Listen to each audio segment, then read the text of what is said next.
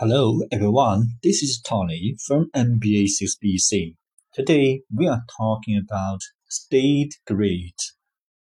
The State Grid Corporation of China, SGCC, commonly known as the State Grid, is the state-owned electric utility monopoly of China and the largest utility company in the world.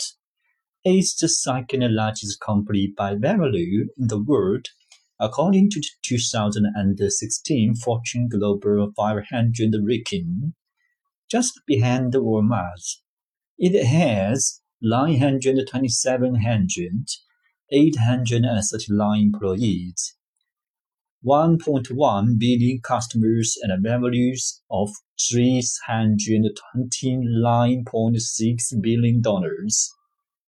SGCC constructs and operates power grids as its core business. As a super large state-owned enterprise crucial to national energy security and economic lifeline, with a mission to provide safer, cleaner, and more economic and sustainable power supply the State Grid Corporation was involved in a multi-phase smart grid project for China's electric grid planned for 2011 to 2015.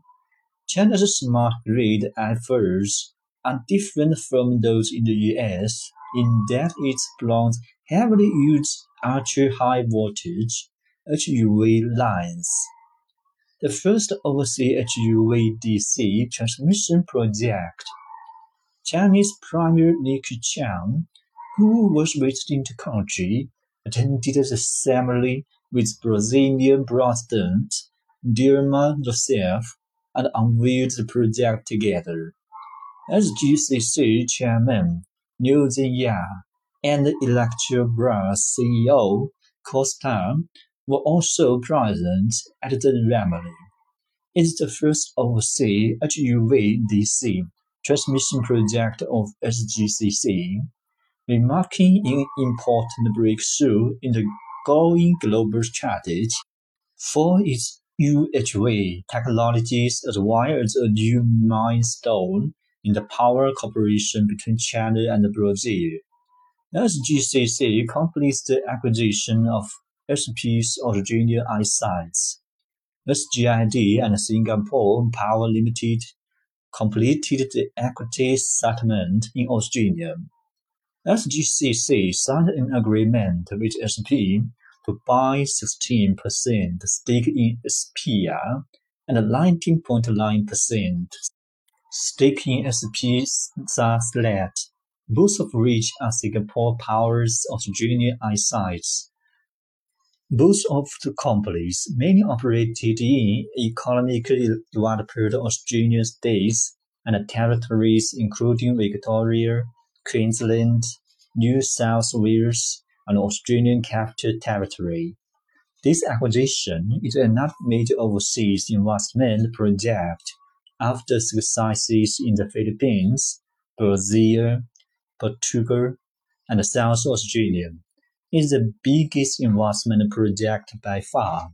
Also, it's the first time for SGCC to invest in overseas electricity and gas distribution assets.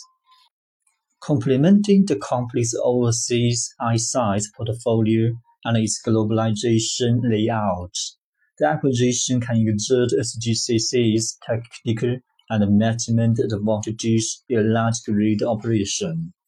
By working closely with SP, SGCC can actively fulfill its shareholder responsibilities to ensure the safe and stable operation of acquired assets and promote the economic development in the service region.